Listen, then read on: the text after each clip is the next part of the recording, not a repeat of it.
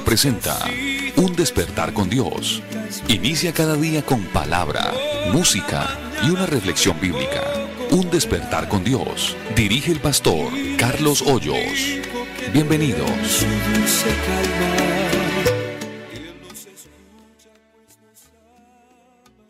Hermanos y amigos, Dios les bendiga. ¿Cómo amanecieron? Qué bendición la que Dios nos da hoy de poder contemplar un nuevo amanecer y ante todo disfrutar de sus grandes y ricas bendiciones.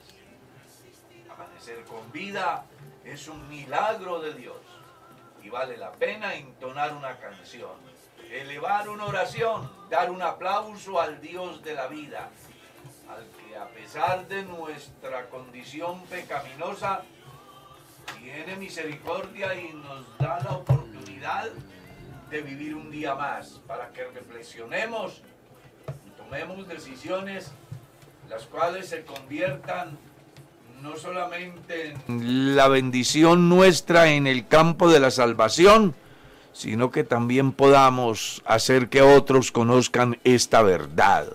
Así que bienvenidos a nuestra sintonía y por favor comparte el link. Estás a un clic de llevar el Evangelio a uno de sus amigos. Ayúdanos. Queremos llegar todos los días a más personas en el mundo. Y bueno, dando la bienvenida a la mesa de trabajo. Hermano Carlos, Dios le bendiga a usted y a todos nuestros oyentes. Qué bueno, eh, hoy el Señor nos regala misericordia, un hermoso día y invitamos a todos nuestros oyentes, como decía su merced, a compartir nuestro clic. También le doy bienvenida a toda la mesa de trabajo, todos los que eh, venimos cada mañana a acompañarlos a ustedes y esperamos que hoy sea un día donde aprendamos bastante. Mi estimado hermano Miguel, Dios lo bendiga. ¿Cómo amaneció? Amén, mi pastor, Dios lo bendiga. Muy bien, gracias a Dios. eh, muy contento por las bendiciones de Dios cada mañana. Hoy sumamos otro día más, otra semana más, años, o como diría usted, de pronto años que perdemos también. Pero gracias a Dios por todo, por sus bendiciones. Y pues yo quiero saludar de una manera especial a todos los oyentes, a los que hacen que todo esto sea posible, a los que comparten ese link, allá en el lugar donde se encuentren, van en camino al trabajo o están en sus casas, que el Señor los bendiga y qué bueno que podamos edificarnos hoy en la palabra del Señor. Y ahora que usted dice, quiero saludar y agradecer a las personas que hacen posible, qué bueno decirle a la iglesia de Kennedy, gracias por aportar para que este medio de comunicación pueda estar funcionando porque para que esto funcione se requiere dinero. Como también se requiere voluntad de todos los que trabajamos acá, porque ninguno cobra. Todo lo hacemos para Dios. Sacamos nuestro tiempito y lo pasamos muy bien, nos gozamos escuchando noticias de personas que se convierten al Señor, que han tomado la decisión de bautizarse que son llenos del Espíritu Santo, que se reconcilian. Y eso usted no sabe lo que representa para nosotros tener esas noticias. Que el día que se oró por la persona, Dios hizo la obra y se sanó. Todas esas noticias bonitas que nos hacen llegar son una inyección, son una motivación, son una razón cada día mayor para seguir cumpliendo con la misión que el Señor Jesús nos ha encomendado. Así que gocémonos pues y aprovecho la oportunidad para saludar al hermano José.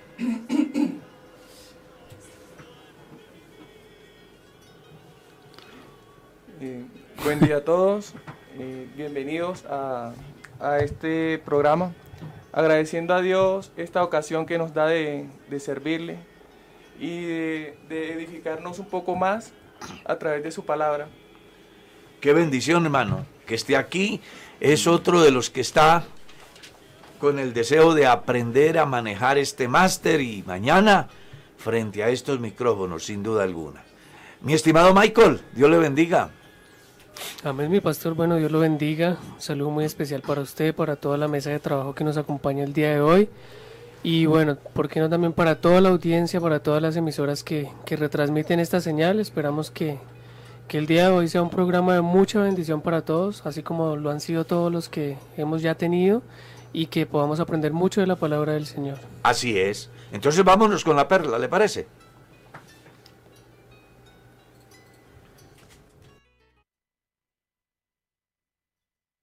Perfecciona su obra. Así quiero titular la reflexión basándome en el capítulo 1, el versículo 6 de la carta del apóstol Pablo a los filipenses. Leamos, confiando de esto, que el que comenzó en vosotros la buena obra, la perfeccionará hasta el día de Jesucristo. Me llama la atención el pasaje porque muestra el proceso de la vida del cristiano. Cuando uno mira el libro de los Salmos, encuentra, mis ojos pondré en los fieles de la tierra para que estén conmigo. El que ande en el camino de la perfección, éste me seguirá. Con ello nos dice la escritura que la vida del hombre o mujer que quiere agradar a Dios ha de sufrir un proceso proceso como el que sufre el barro en manos del alfarero hasta entregarlo en un vaso útil, hermoso y de honra. Así es la vida de los cristianos. Comenzamos a vivir nuestra fe con muchas dificultades, con muchas limitantes, con pasos a veces inciertos e inclusive equivocados. Pero en la medida que vamos avanzando en el camino, Dios va perfeccionando nuestra vida. Porque no en vano ha dicho el rey Salomón en su proverbio, la senda del justo es como la luz de la aurora que ven aumento hasta que el día es perfecto. Según el apóstol Pablo, Dios ha comenzado una obra no solamente en la iglesia de Filipo, sino en las iglesias en cualquier parte del mundo. Y es muy posible que muchos quieran verla perfeccionada ya, pero se nos olvida que este proceso terminará cuando el Señor Jesús aparezca por segunda vez sin relación al pecado para salvar a los que le estamos esperando. Importante que tengamos en cuenta que Dios perfecciona su obra. No es el hombre, no es la organización, no son las reglas, no son las normas, es la obra del Espíritu Santo transformando, haciendo posible el verdadero sentido del cristianismo en la existencia de todos los peregrinos que vamos en pos de una patria mejor. Pero algo sí debe de quedarnos en claro hoy, y es que el Dios que ha comenzado esa buena obra en cada creyente, Él la va a perfeccionar. ¿Cuándo terminará el trabajo Dios con nosotros? Sencillamente cuando suene la trompeta y esto mortal se vista de inmortalidad y esto corruptible de incorrupción, para que se pueda tener un verdadero sentido del salmo que dice, en cuanto a mí veré tu rostro en justicia y estaré satisfecho cuando despierte a tu semejanza. Es posible que usted, mi estimado hermano, haya sentido momentos de debilidad e inclusive deseos de desistir porque en un momento determinado no ve la obra de Dios perfeccionada. Pero tenga en cuenta que la obra no es suya, la obra es de Dios. Él la comenzó, Él la perfeccionará.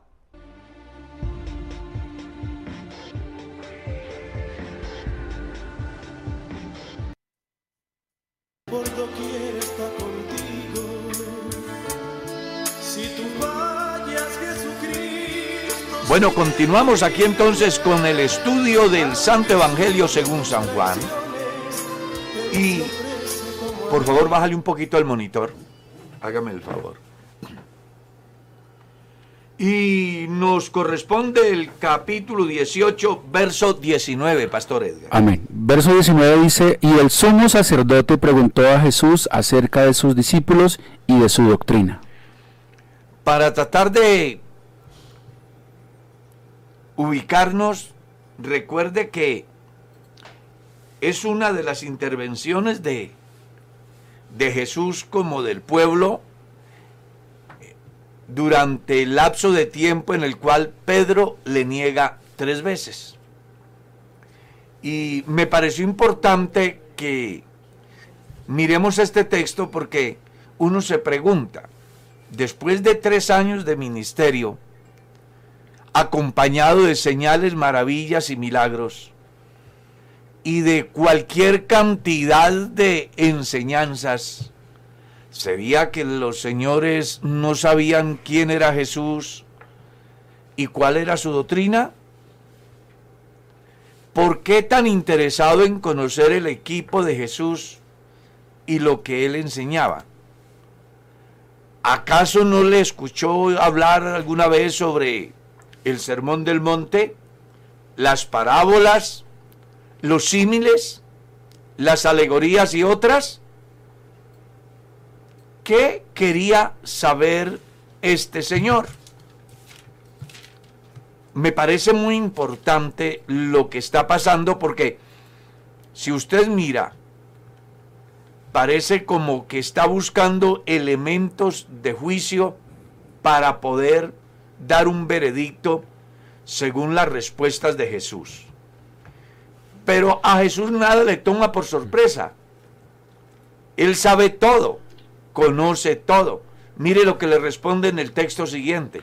Versículo 20 dice, Jesús le respondió, yo públicamente he hablado del mundo, siempre he enseñado en la sinagoga y en el templo, donde se reúnen todos los judíos y nada he hablado en oculto. Verso 21. ¿Por qué me preguntas a mí? Pregunta a los que han oído, que les haya yo hablado, he aquí, ellos saben lo que yo he dicho. Sea, no tengo necesidad de ponerme aquí a explicarle a usted. Porque la cantidad de gente que sigue lo que yo hago y lo que digo, pues son más que suficientes para que ellos le expliquen a usted todo lo que quiera saber, porque nada en oculto he hablado. He estado en las sinagogas, o sea, donde ustedes viven donde ustedes enseñan. Y además, pues para un mundo tan ferviente, y pienso yo, es un pensamiento de este su servidor, a causa del movimiento que ha despertado Jesús, creo que donde estaba Jesús no había donde acomodar a uno más. Pues usted lee las escrituras y encuentra que le seguían multitudes, multitudes. Y pues usted lo puede corroborar cuando él multiplica los panes para cinco mil, sin contar mujeres y niños, para cuatro mil. ¿Ya? Multitudes como las que iban a enterrar al hijo de la viuda de Naín y los que le seguían a Jesús. O como cuando estaban en, el episodio donde los amigos de, del paralítico tienen que romper el techo porque no había donde más. O sea, tuvo que haber muchísima gente. O cuando él entró al templo y sacó a todos al látigo. O sea, donde Jesús estaba, había gente. Porque donde Jesús está, vale la pena estar. Amén. Algo nuevo ha de suceder, algo ha de pasar y un mensaje nuevo se ha de escuchar. Entonces Jesús le está diciendo, vea, yo no he hecho nada en oculto. Todos los que han venido siguiendo este proyecto mm, saben de qué he hablado y qué he hecho. Este sumo sacerdote quería encontrar algo, herramienta, alguna cosa como para poderlo eh, juzgar. Y pues la respuesta del Señor es contundente, ¿no? No, yo todo lo que he enseñado lo sabe absolutamente todo el mundo. ¿No le parece muy bonito que uno pueda ser así de transparente? Claro. Porque Jesús lo que está mostrando aquí es transparencia. Mm. Eso es. Ellos quieren saber y no, yo he sido un hombre transparente. Pueden preguntarle a todos los que están aquí. Ellos conocen perfectamente qué es lo que he dicho y qué es lo que he hecho. Nada en oculto he hecho yo. Muy importante porque de alguna forma refleja su defensa también. No solamente transparencia, sino su defensa, porque quieren acusarle de un sedicioso. Es que es un sedicioso. Es alguien que alborota al pueblo contra el César. Es alguien que puede generar una revolución política que cambie el curso de la filosofía que maneja la ciudad o el país. Y eso mm, es lo que les inquieta a ellos, pero Jesús ya ha dicho, mi reino no es de este mundo. Mm. Jesús no venía buscando gloria del hombre. Jesús no venía con propósitos politiqueros y populistas. Jesús venía por algo más, la salvación del hombre. Amén. Jesús ha venido a transformar vidas, a sanar enfermos, a consolar afligidos, a limpiar a leprosos, a resucitar muertos, a darle un nuevo sentido a la existencia del hombre. Porque es muy interesante que pensemos la el proyecto de vida del pueblo judío, ¿cuál era?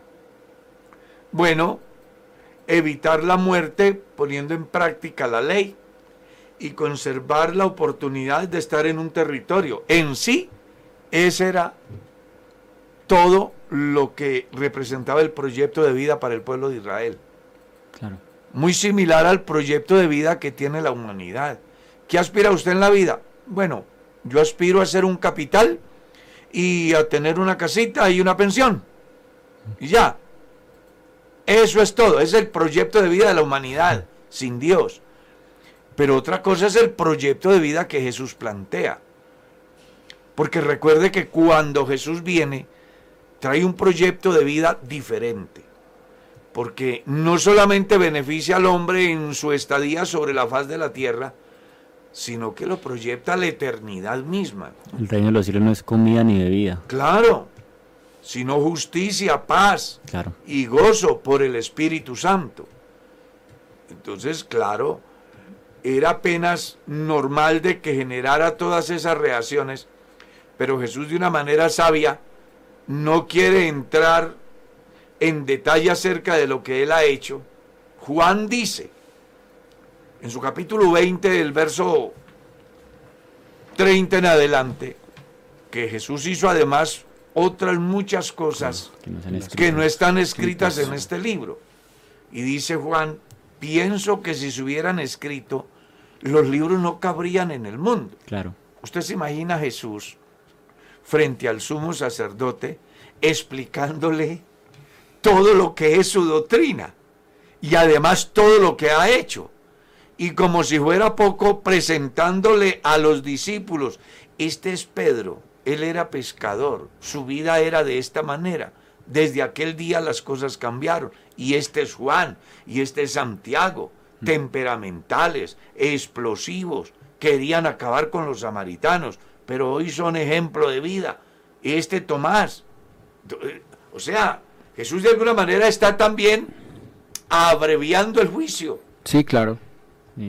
No dilatar, sino aceptar lo que ya estaba predeterminado. Y, y hermano Carlos, y, y me parece importante lo que ese texto nos está mostrando porque están en un juicio y al Señor decirle, no, yo no he ocultado a nadie y aquí están todas las personas que están escuchando mis, mis enseñanzas. De alguna, de alguna manera también está mostrando sus testigos. Pero claro, Porque como saben, porque están en un juicio, había que presentarse eh, los, los testigos y el Señor está diciendo, aquí están todos, pregúntele a cualquiera, Cualquiera. qué estoy enseñando yo.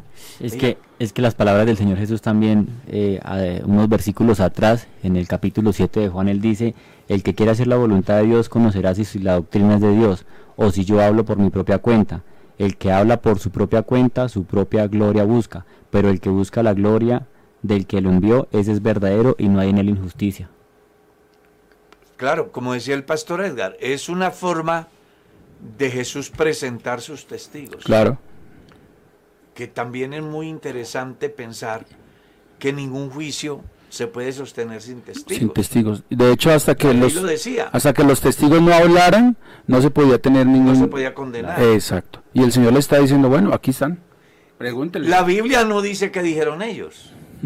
Pero yo sí creo que en ese juicio hubo alguien que pudo decir, venga, ¿cómo se les ocurre? Ese hombre solo ha sanado enfermos, solo ha hecho bien a la humanidad y su doctrina es novedosa. Ustedes recordarán que alguna vez enviaron a unos señores para que prendieran a Jesús. Y cuando llegaron allá y lo escucharon hablar, dijeron, "Pero, ¿por qué lo vamos a llevar? Tiene razón con lo que dice, claro. Claro, se han ido y le han dicho los sacerdotes, ¿por qué no lo trajisteis? Y ellos le dijeron, nunca hemos Nos- oído hablar escuchado. a un hombre como este. Y el evangelista explica, porque les hablaba con, Con autoridad. autoridad. y no No como los escribas. Claro. O sea que Jesús era coherente con lo que decía y lo que él Así, es. así. Ya, lo que él hace y lo que él dice. A diferencia de los escribas y fariseos, que según San Mateo capítulo 23, decían y no hacían. Claro. Jesús los previno de eso, recuerda. En la cátedra de Moisés se sientan los escribas y los fariseos. Así que todo lo que les digan que hagan, háganlo más no conforme a sus obras, porque ellos dicen Y no hace. y no hacen. Jesús es coherente con lo que dice y con lo que hace.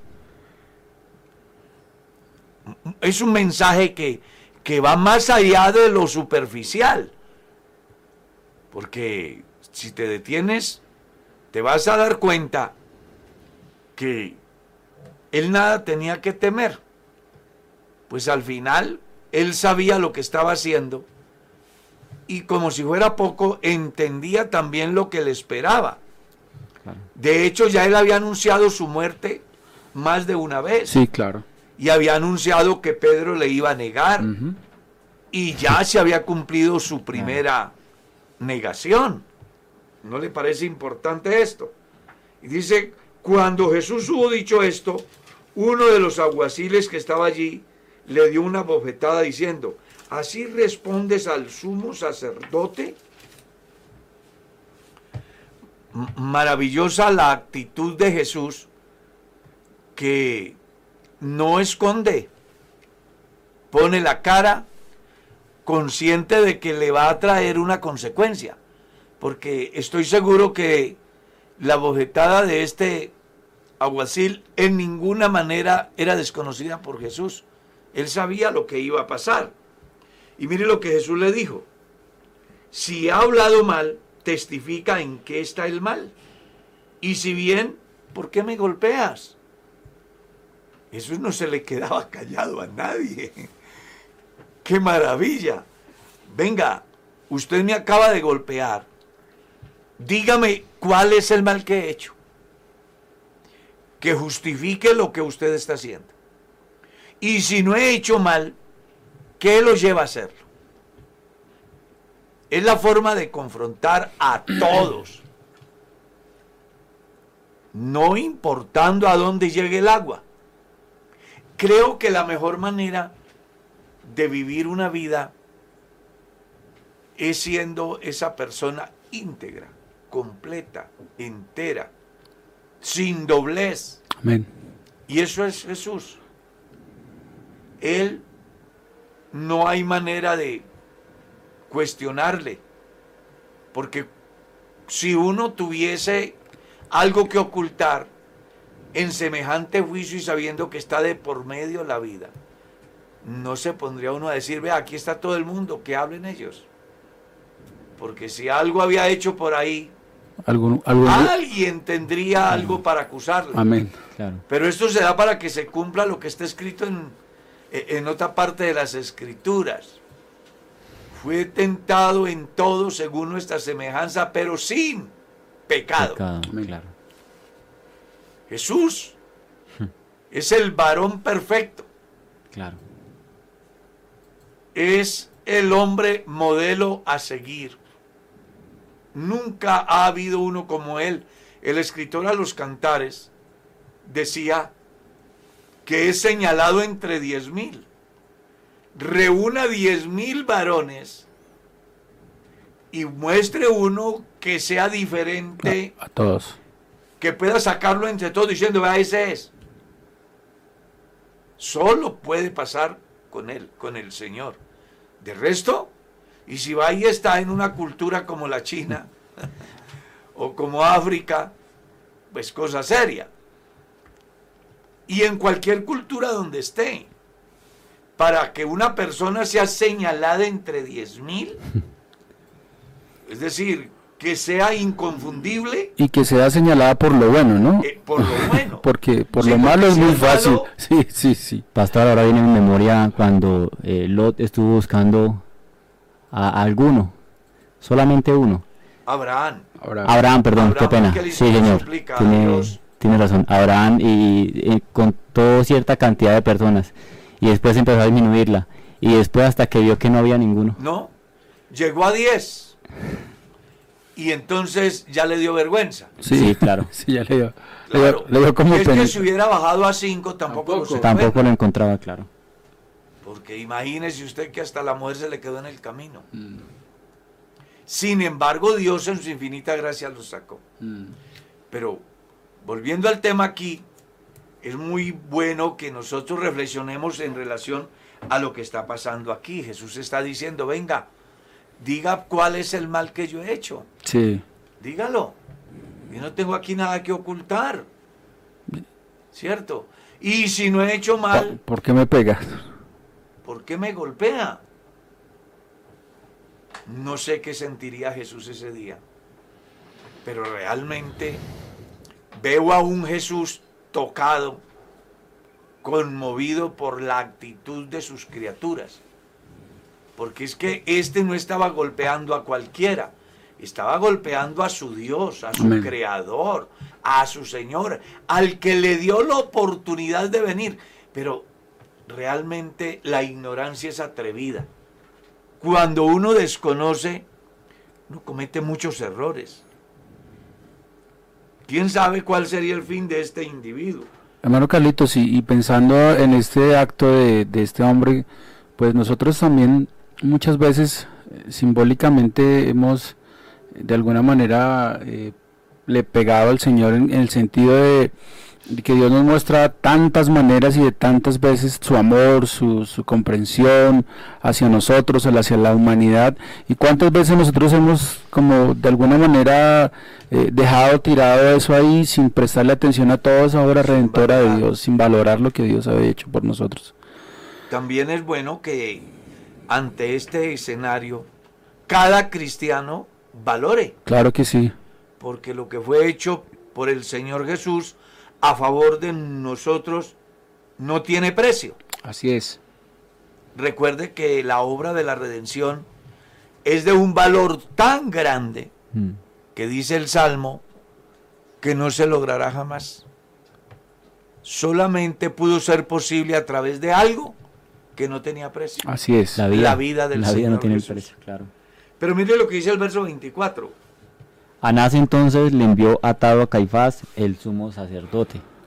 Hermano Carlitos, a mí se me hace que, que, fue tal el argumento del Señor Jesús y hasta su respuesta después de que fue abofeteado, que lo dejó sin nada. O sea, no, le, no le quedó nada más. Digo, aquí lo que hay que hacer es no, yo se lo llevo. quitarnos este problema. sí, sí, sí, sí. Átenlo y mandémoslo a Caifás, el sumo sacerdote. Porque recuerde que en esa cultura el sistema es teocrático. Mm. La justicia, la política, la economía, la administración, todo, todo gira en torno a Dios. Inclusive el mismo alfabeto hebreo. Si ustedes van y leen cada una de las letras que compone el alfabeto hebreo, cada una tiene que ver con Dios. No hay ni una letra que escape a algo relacionado a Dios. Entonces, aquí era apenas normal que en este proceso llevaran a Jesús ante el sumo sacerdote que era el que iba a definir el aspecto religioso de Jesús. Porque recuerde que a Jesús le han juzgado desde el campo religioso como desde el campo civil y penal, porque al final el veredicto no lo da el sacerdote, lo da la persona que tiene el control en este país. Y no olvide que estaba bajo el sistema romano. Claro. O sea que las cosas eh, son serias. Pero, pero hay que tener en cuenta algo también acá y es que Jesús pasa por diferentes manos porque eh, Anás no era el sumo sacerdote en ese momento, sino era Caifás. Era el, suegro claro. del sumo sacerdote. O eh, realmente no, no hacía parte para juzgarlo. Era, era el poder detrás del poder. Era la forma de estigmatizar a Jesús. Exactamente, claro. Y ha pasado por el proceso y ahorita llega ante el sumo sacerdote. Y una vez que lo envían allá, aparece otra vez Pedro. ¿Cierto? Sí, vuelve, a, la, vuelve a aparecer Pedro en la escena. Claro, mire lo que dice. Estaba pues Pedro en pie calentándose y le dijeron, ¿no eres tú de sus discípulos? Él negó y dijo, no lo soy. Uno de los siervos del sumo sacerdote, pariente de aquel a quien Pedro había cortado la oreja, le dijo, ¿no te vi yo en el huerto con él? Negó Pedro otra vez y enseguida cantó el gallo. Ahí se cumplió la profecía de Jesús. Porque Jesús había dicho con anterioridad que Pedro le negaría tres veces. Claro. Y esto surge en razón a que Pedro ha dicho voy hasta la muerte contigo. Viene a mi mente lo que está escrito en el libro de Eclesiastés, ¿no? Eclesiastés dice que uno debe de cumplir lo que promete. Y cuando vayas a la casa de Dios, acércate más para escuchar que para prometer. Porque Dios no se agrada de las promesas de los necios. Claro. Y en este caso Pedro ha hecho una promesa, voy hasta la muerte contigo. Y Jesús le dice, mm, mm, yo te conozco, sé quién eres. Ah.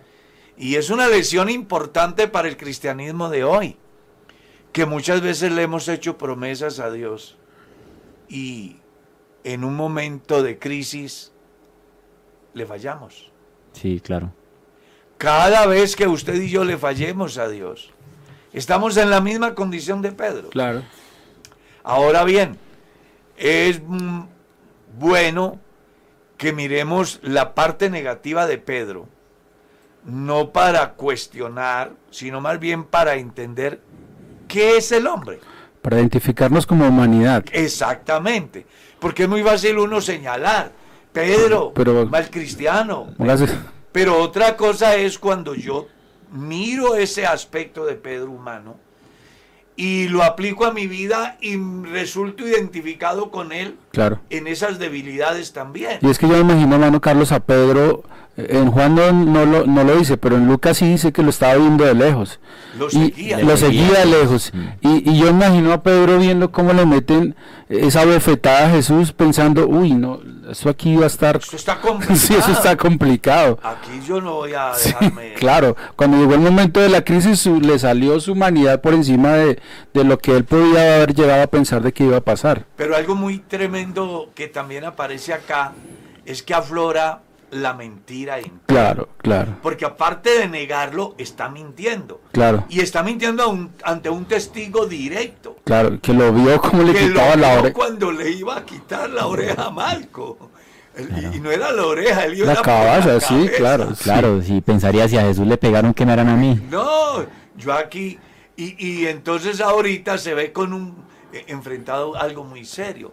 Porque el pariente, no sabemos si sería el, el tío, el sobrino, el primo, el, yo qué sé, el un hijo. familiar. Un familiar le dice, venga, yo lo viajé en el huerto. Conozco que eres bueno para sacar la espada. Y él inmediatamente niega. Y se cumple lo que Jesús ya había dicho.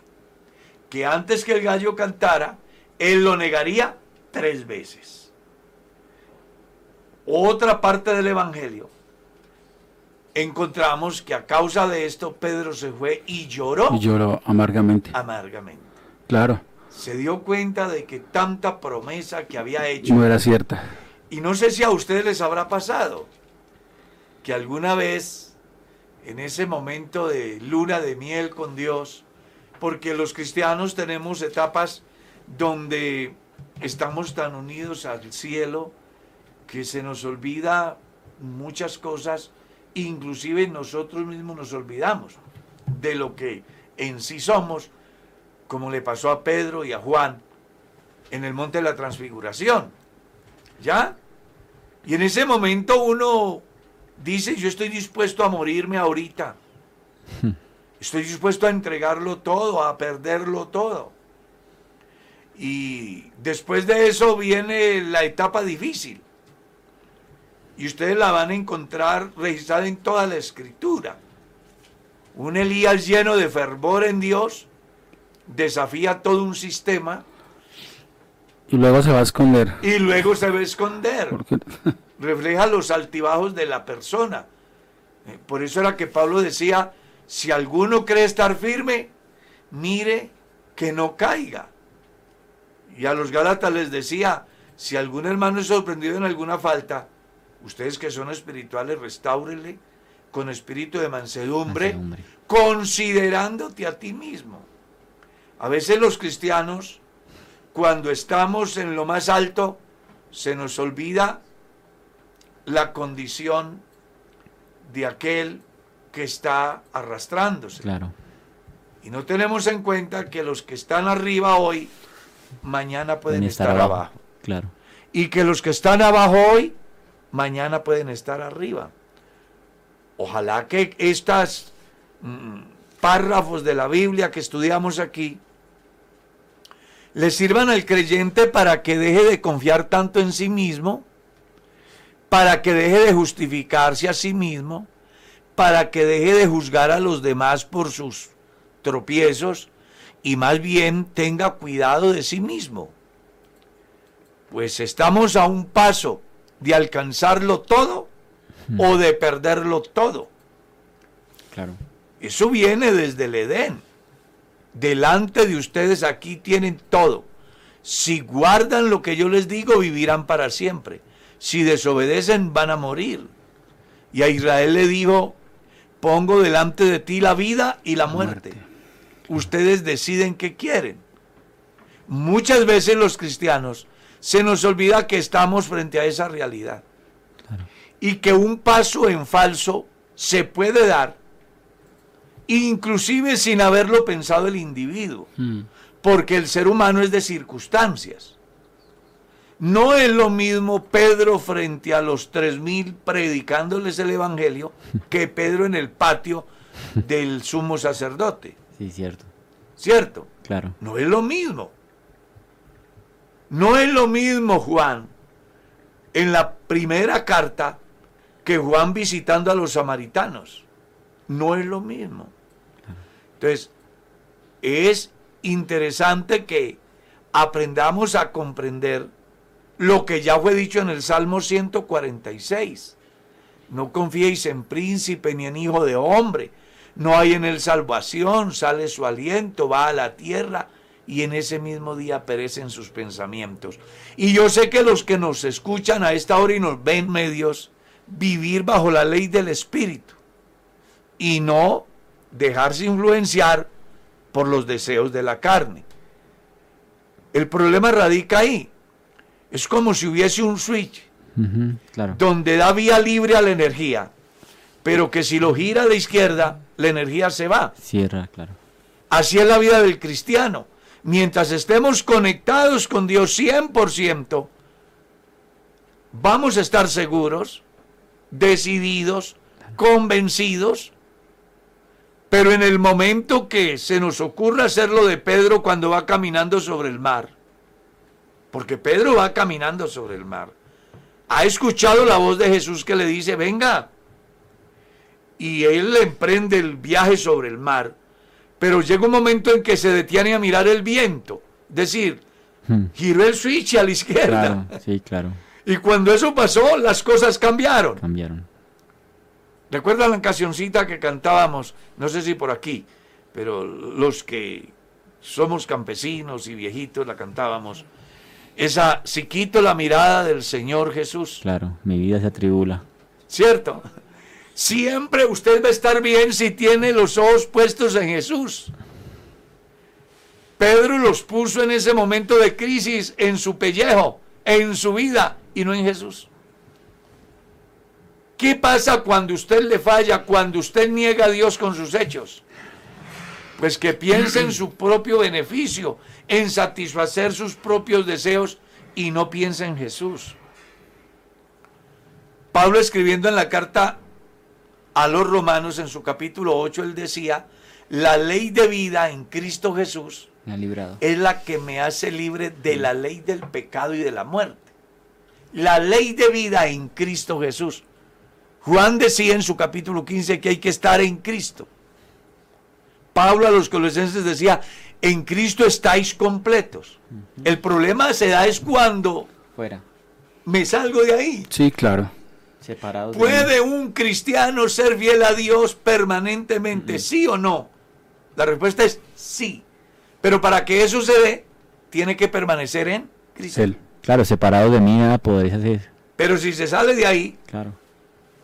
pues le pasa lo de Pedro, le pasa lo de Tomás, le pasa lo de Juan y Santiago, le pasa lo de Judas, le pasa lo que me ha pasado a mí, posiblemente a ustedes no. Pero es importante que tengamos en cuenta que la mejor manera de estar conectados con Cristo es estando en Cristo. Permaneciendo, claro. Claro. Pablo escribe y dice que los que son de Cristo han crucificado su carne con sus pasiones y deseos. Y llega a un estado de tan alto en su relación con Dios que dice, ya no vivo yo, Cristo vive en mí. Cristo vive en mí. Jesús decía, permanezcan en mí y yo en vosotros, para que llevéis mucho fruto, porque separados de mí Nada, pues. nada sí. podemos hacer. Así que aquí Pedro niega a Jesús. Consecuencia, no estar en Cristo. Amén. Así pudiéramos titular eso. Hermano Carlitos, y, y que esa negación, según Mateo, no fue una negación de solo decir, no, yo no soy, sino que empezó a hablar con palabras que no eran de él, Claro. palabras groseras, como tratando de, de alguna manera des- des- Desligarse por desligarse, de sí, o sea, Jesús. decía, no, yo nada que ver allá. Nada, no tengo nada que ver con ese tipo. Hagan lo que quieran. Sí, claro. Yo, cada uno responde por sus hechos. Él es el que está metido en el lío. A mí no me involucran en ese problema. Claro, y, y, y- y cuántas veces, hermano Carlos, nosotros mismos no hemos estado en esa situación, ¿no? Donde con nuestros hechos y con nuestras acciones negamos a Jesús. Puede que el Señor haya hecho esa obra redentora en nosotros, nos haya limpiado, nos haya cambiado, pero con lo que nosotros decimos y hacemos, negamos, negamos. negamos que Jesús está en nuestras vidas. Y estoy seguro que muchos lo han hecho. Por no decir todos los que me escuchan. Sí, claro. Porque cada vez que tengamos una acción contraria a lo que Dios enseña en su palabra, Lo estamos negando. Amén. Y nos escandalizamos de Pedro, Sí, ¿cierto? sí, claro. Y hacemos sermones Ah, y predicamos. Pero ¿cuántos de nosotros negamos al Señor con nuestros hechos y con lo que decimos? Vale la pena hacer la reflexión y acudir a la misericordia de Dios y hacer un esfuerzo, digo yo, creo no estar equivocado, permaneciendo en Cristo. Porque la obra de la salvación es un hecho, pero yo tengo que hacer mi parte. claro. La gracia se ha manifestado para salvación, pero el hombre tiene que renunciar. Y ese renunciar equivale a un esfuerzo personal. Aquí no se trata de que usted se acostó pecador y amaneció salvo. Aquí se trata de que Dios lo salva porque su obra es para salvación, pero usted y yo tenemos que hacer lo que nos corresponde. Y en este caso, para tener una comunión íntima con Dios, usted tiene que hacer su parte, Sí, amén. seguir la paz y la santidad, esforzarse, Y que a veces, hermano, renunciar. a veces las personas creen que, que eso se logra que alguien ore por ellos. Sí, que Sí, milagrosamente. como que, como que va a llegar algo y eso me va a volver a mí una persona de oración, o me va a hacer una persona que le guste leer la Biblia. A- algunas veces le dicen a un hermano, yo quiero que usted ore por mí porque, porque yo no siento como, como esas ganas de orar. Y yo les digo, pues la única manera de orar es orando. Sí, O sea, la, única- manera que usted puede superar es haciendo lo que usted no quiere hacer. Claro, porque son ejercicios espirituales que hay que ejercitarlos en nuestra vida. No, y es que el evangelio es un sí al no, Claro. un no al sí. Claro que sí. Eso es el evangelio. Yo no podré ser cristiano si le digo sí a todo lo que mi cuerpo pide, Claro.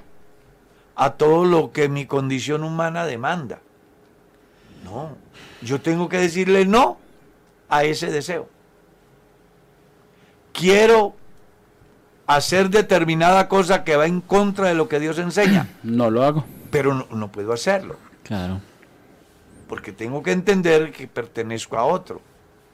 Si un empleado quiere escaparse de la empresa, lo más seguro es que si se escapa pierde el empleo. Claro. Porque él tiene que hacer lo que le dijo el empresario, quien lo empleó. Así que aunque él se autodenomine libre, no es libre. Depende de una autoridad. Claro, reglamento. Cuando usted y yo somos de Cristo, no dependemos de que tomamos nuestras decisiones. Tenemos que pensar es, Dios lo aprueba, Dios lo avala, Dios está de acuerdo, es su voluntad. Y si en ese proceso descubre usted que Dios no está de acuerdo, entonces sencillamente usted no puede hacerlo. Amén. Porque en el momento que lo haga, estará como Pedro, negando al Señor. Y eso es lo que menos le conviene a un cristiano. Si algo debe de preocuparle al creyente es su relación íntima con Dios. Claro. Amén. Mire hermano, cuando uno pierde la comunicación con Dios, la comunión con Dios, la vida es una tragedia. Sí, señor. Conozco casos de personas que estuvieron en la iglesia, que disfrutaron de la bendición de Dios, que uno los vio fervientes, pero un día rompieron con esa comunicación con Dios y terminaron colgados en un árbol. ¿No le parece muy triste? Una tragedia. ¿Y por qué? ¿Y cómo? ¿Y qué pasó? Bueno, hay algo que realmente ha sucedido. Y es que la persona ha perdido la comunicación con Dios. Si usted hoy quiere de verdad agradar a Dios, busque por todos los medios tener la comunicación con Dios, tener una comunión íntima. La Biblia dice eso, que la comunión con Dios es solamente para los que son íntegros, los que dan todo de sí, los que entregan todo, los que por completo ponen en práctica lo dicho ya desde la antigüedad, amar a Dios con todo el alma, con toda la mente, con todas las fuerzas, con todo el corazón. Ojalá que así lo hagamos, para que mañana no estemos lamentándonos y llorando como le pasó a Pedro que después que falló, se fue y lloró amargamente. Pero ahora que Pedro lo negó, ya Jesús está ante quién? dice, dice el versículo 25. Está ante Pilato. Dice, estaba pues Pedro en pie calentando, ah no, perdón, estaba el versículo 28. Llevaron a Jesús de casa de Caifás al pretorio. Era de mañana y ellos no entraron en el pretorio para no contaminarse, así poder comer la Pascua. Siga. Versículo 29. Entonces salió Pilato a ellos y les dijo, ¿qué acusación traéis contra este hombre? Respondieron y dijeron, si este no fuera malhechor, no te lo hubiéramos entregado. Entonces les dijo, les dijo, les dijo Pilato, tomadle vosotros y juzgadle según vuestra ley. Y los judíos le siguieron, le dijeron, a nosotros no nos está permitido dar la muerte a nadie, para que se cumpliese la palabra de Jesús, había dicho, dando a entender de que iba a morir. ¿De qué? Estaba mirando yo, porque de pronto las personas dicen, bueno, ¿y qué es el pretorio? sí. Estaba leyendo y dice que el, el pretorio es palacio en que habitaba y juzgaban y juzgaba el pretor romano o el presidente de una provincia. Como un gobernador. Exactamente. Ya Jesús cambia de juez. Una cosa es el juez religioso, que es Caifás. Y otra cosa es el juez político. Y otra cosa es el juez político. Porque, como ya dijimos anteriormente, el problema aquí es que Jesús afecta la estructura religiosa del sistema y la estructura política no porque Jesús vaya buscando afectar la estructura política, sino porque su mensaje genera pasiones y motiva multitudes que llega a hacer de que tanto el sistema religioso tambalee porque todos se van tras él como el sistema político, porque dicen, al paso que va, este va a ser el rey. Este va a desplazar a César. Este va a ponernos a todos en aprietos. Por eso a Jesús le hacen ese juicio en el palacio donde está el, el pretoro, el presidente de la provincia, que es el hombre que de alguna manera ha de definir el futuro de Jesús. Y dice la Biblia que salió Pilato a ellos y les dijo, ¿qué acusación traéis contra este hombre? Pilato quiere saber cuál es el motivo de llevar a Jesús allí. Entonces le dijeron, les dijo Pilato, tomadle vosotros y juzgadle. Perdón, leamos el verso 30. Respondieron y le dijeron, si este no fuera malhechor, no te lo habríamos entregado. Están diciendo, tenemos pruebas. Pero ¿cuáles son las pruebas? No hay pruebas. Y eso lleva a Pilato a qué? A decirle que ellos lo juzguen. ¿Cierto? Entonces les dijo Pilato, tomadle vosotros y juzgadle según vuestra ley. Él se está desmarcando del aspecto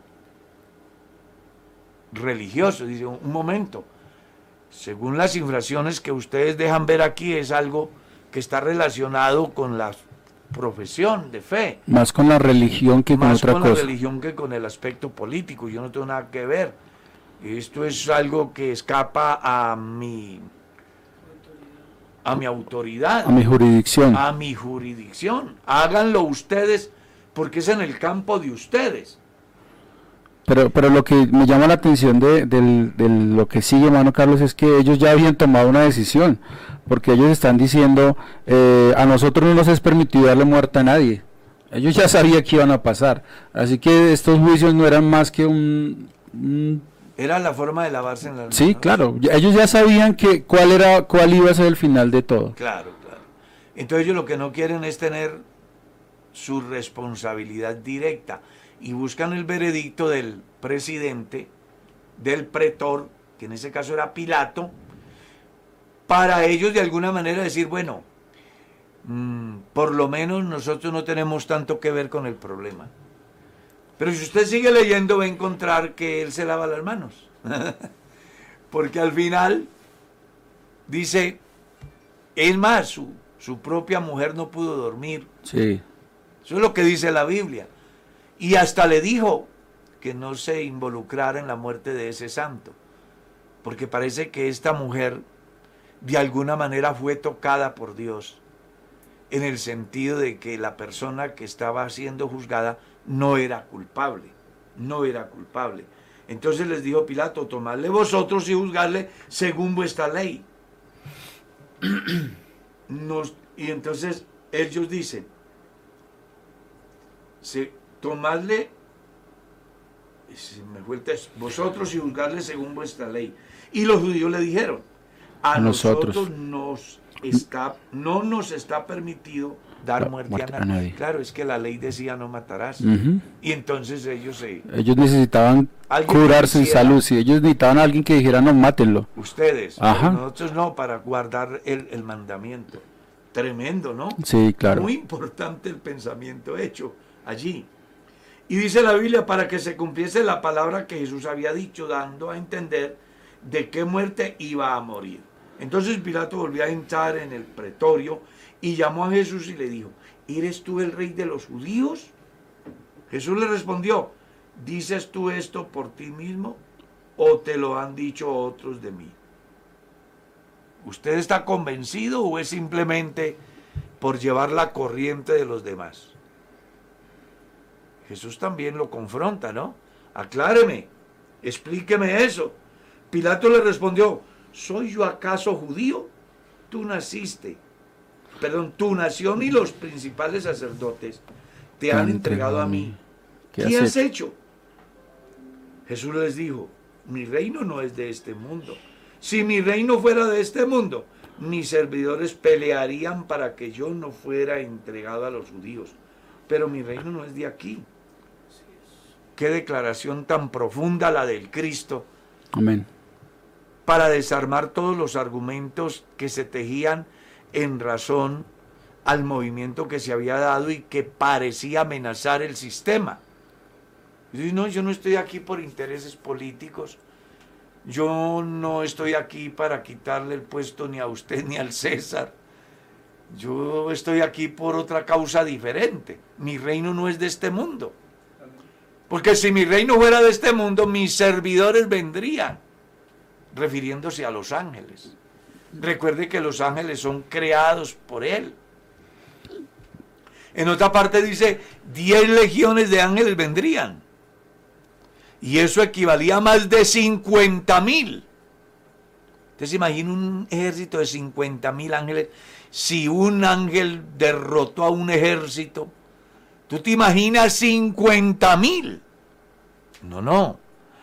Yo estaba mirando mm, un libro que titula God, Israel y el Anticristo y dice que en una de las guerras que libró Israel, un solo israelita derrotó a un ejército extraño. Y dice que estos señores que estaban en contra de Israel veían una multitud y era un solo hombre. Ahora usted se imagina legiones de ángeles defendiendo a Jesús. Pero Jesús le está diciendo, yo no vengo a amenazar el sistema político porque mi reino no es de aquí, mi reino no es de este mundo. Si fuera de este mundo, mis servidores vendrían y pelearían por mí. Mi reino no es de aquí. Simplemente que el rey de toda la creación se había hecho presente en el escenario humano con un propósito, librar la batalla más grande, Amén. que era la de rescatar al hombre de las garras de Satanás por la obra que él iba a hacer en la cruz del Calvario. Amén. El tiempo se nos fue. Mañana seguimos con esto tan importante, Amén. pero sí vamos a orar, porque hay gente pidiendo oración.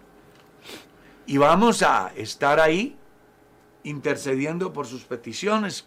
Quiero que oremos por la familia del misionero, nuestro amado hermano que partió con Dios, el hermano Henry, que era misionero en Leticia, Amazonas. Vamos a orar por la familia, que ellos han quedado, pues, imagínese usted, Amén. muy triste la situación de esta familia. También orar por la familia Cortés, que han perdido a uno de sus seres queridos, un joven de 27 años.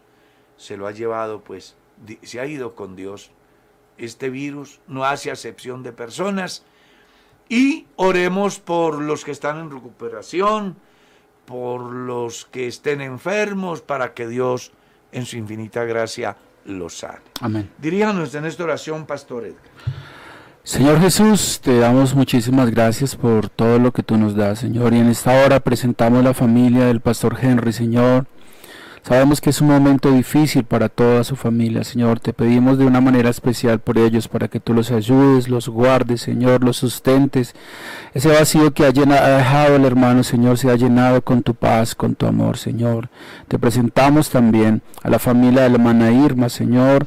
Tú sabes eh, el dolor que también tienen en su corazón y que también se están recuperando, Señor. Ayúdalos, dales fuerzas para que este momento de sus vidas ellos puedan sentir que tú estás al lado de ellos. Señor, te presentamos todas las familias de Bogotá, de Colombia y del mundo que han perdido sus familiares, Señor. Ayúdalos, susténtalos, mi Dios, dales paz, dales tranquilidad. Nosotros tenemos la esperanza, Señor, de la resurrección y sabemos que un día estaremos contigo, Señor. Ayúdanos a todos los que vamos a una iglesia cristiana, Señor, a todos tus hijos, a hablar de ti, Señor, para que la gente pueda mantener la esperanza de un día estar contigo en la eternidad. Señor, te damos gracias y te pedimos que nos sigas ayudando en todos los momentos de nuestra vida para que podamos encontrar en ti nuestro refugio, nuestra paz y nuestra tranquilidad. Gracias, Señor, por este medio. Gracias, Señor, por la iglesia de Kennedy que mantiene esta emisora, Señor. Gracias por todos los hermanos que aportan. Te pedimos, Señor, que los guardes y los bendigas en tu nombre poderoso, Señor Jesús. Amén. Nos vamos, Pastor Edgar.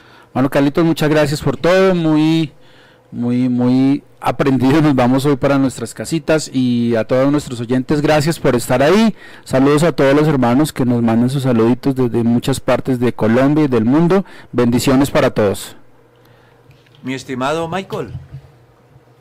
Bueno, Dios los bendiga a todos, a toda la hermosa audiencia que nos acompañó el día de hoy. Esperamos el día de mañana también su, su apreciada compañía para que podamos seguir aprendiendo de este mensaje tan precioso que cada día aprendemos más y más de su palabra. Perdón. Hermano José, nos vamos. Gracias por venir a estar ahí, porque necesitamos gente que se capacite Amén. para que nos ayude acá. Eh, amén, hermano Carlos. Eh, gracias al Señor por estos espacios y porque cada día nos vamos edificando eh, en el día de hoy en integridad, en este proceso de ir confrontando nuestros pensamientos y nuestra forma de actuar a través del espejo de su palabra. Así es. Gracias, mi hermano. Y gracias a todos por estar ahí. Dios les bendiga. Feliz día.